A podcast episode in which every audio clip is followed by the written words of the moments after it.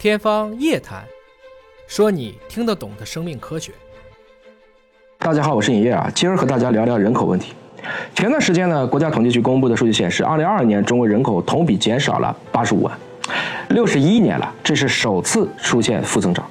难道传说中的人口危机已经开始了吗？未来这样的人口问题可能带来什么样的影响？首先说，中国还是十四亿人口的一个大的国家，但是人口的下降，短期内。咱们不会有明显的感受，但是如果长此以往，这个挑战却不容忽视。据专家分析，到二零五零年，中国人口在全球的占比会从如今的百分之十八下降到百分之十二，而到二一零零年将不足百分之五。未来人口也将呈现更加清晰的年轻人少于老年人的倒金字塔的结构。要知道，中国的婴儿潮的高峰是一九六三年，今年他们也六十岁了，所以中国未来的几年的老龄化的确是不容忽视。人口结构的问题本质上是生育问题，症结在于。年轻人的心理状态，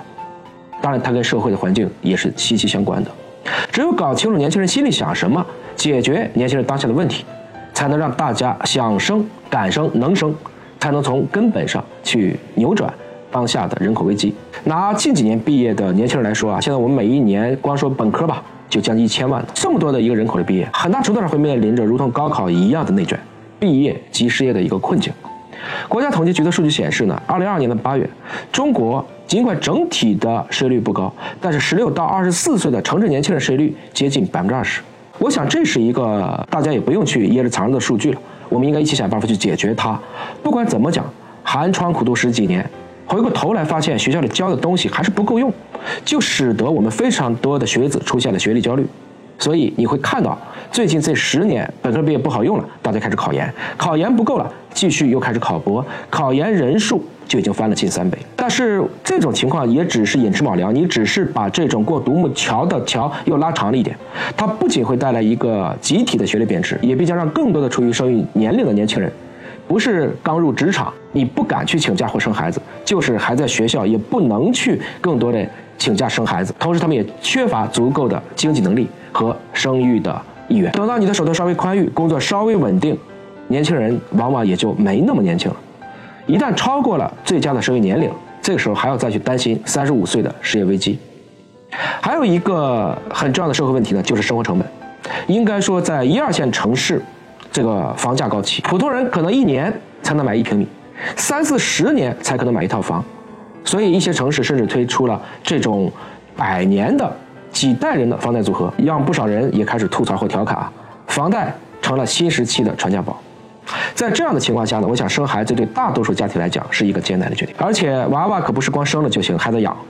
年轻的人们如果动辄就九九六零零七，经过了这样的社会毒打以后，就会引发有了孩子如果投入不足，那可能未来还不如我爹妈这一代的恐惧，形成了对生育、对教育的进一步的内卷。所以怎么办呢？年轻的人们就只能够用脚投票了。网上有不少帖子，比如说怎么抠门儿，一件衣服穿十年，一个月只花一千元。还有人选择我也别结婚了。有人说我就一人吃饱，全家不饿了。从这个角度来看呢，有一部分年轻人，类似于日本，已经提前踏入了所谓的低欲望社会，包括也不想再在这些大城市里打拼了，干脆到一个竞争压力较小的环境下，我躺平算了。所以归根结底，年轻人不愿意生呢，本质上是因为过得不幸福。怎么才能过得幸福呢？美国有一个经济学家叫伊斯特林提出一个悖论，在一个国家内呢，一般来讲，富人的幸福要高于穷人，但如果跨国比较，穷国的幸福水平跟富国几乎是相当。比如说，有钱的美国在讨论幸福指数的时候，你会发现跟没钱的古巴其实也没差多少。所以说，单纯从经济状况不能够作为衡量幸福的唯一标准。相对收入却可能左右人们的主观感受。我想，东亚呢是全世界最卷的一个区域，中日韩，我们可能要尽早的树立起大家一个正确的幸福观。当下人口问题的负面影响已经显现，六十五岁退休本质上也是一种人口焦虑。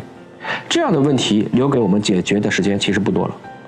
隔壁的日本推出了更加激进的方式，鼓励七十五岁退休；美国也把退休年龄推到了六十七岁。两国都提出了百岁人生的一个对策和方案。实际上，维持一定数量的人口规模，包括可持续发展的人口结构，是一个国家长期繁荣稳定的基石，也是集体层面的共赢啊。尹哥也希望呢，这些问题其实今天都已经看得很清楚了。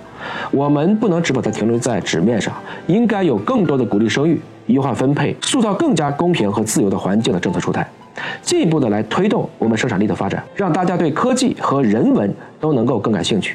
拥有更高的幸福感，一起来面对当下的人口问题。你认为当下生孩子、养孩子最大的阻力是什么？欢迎在评论区一起探讨。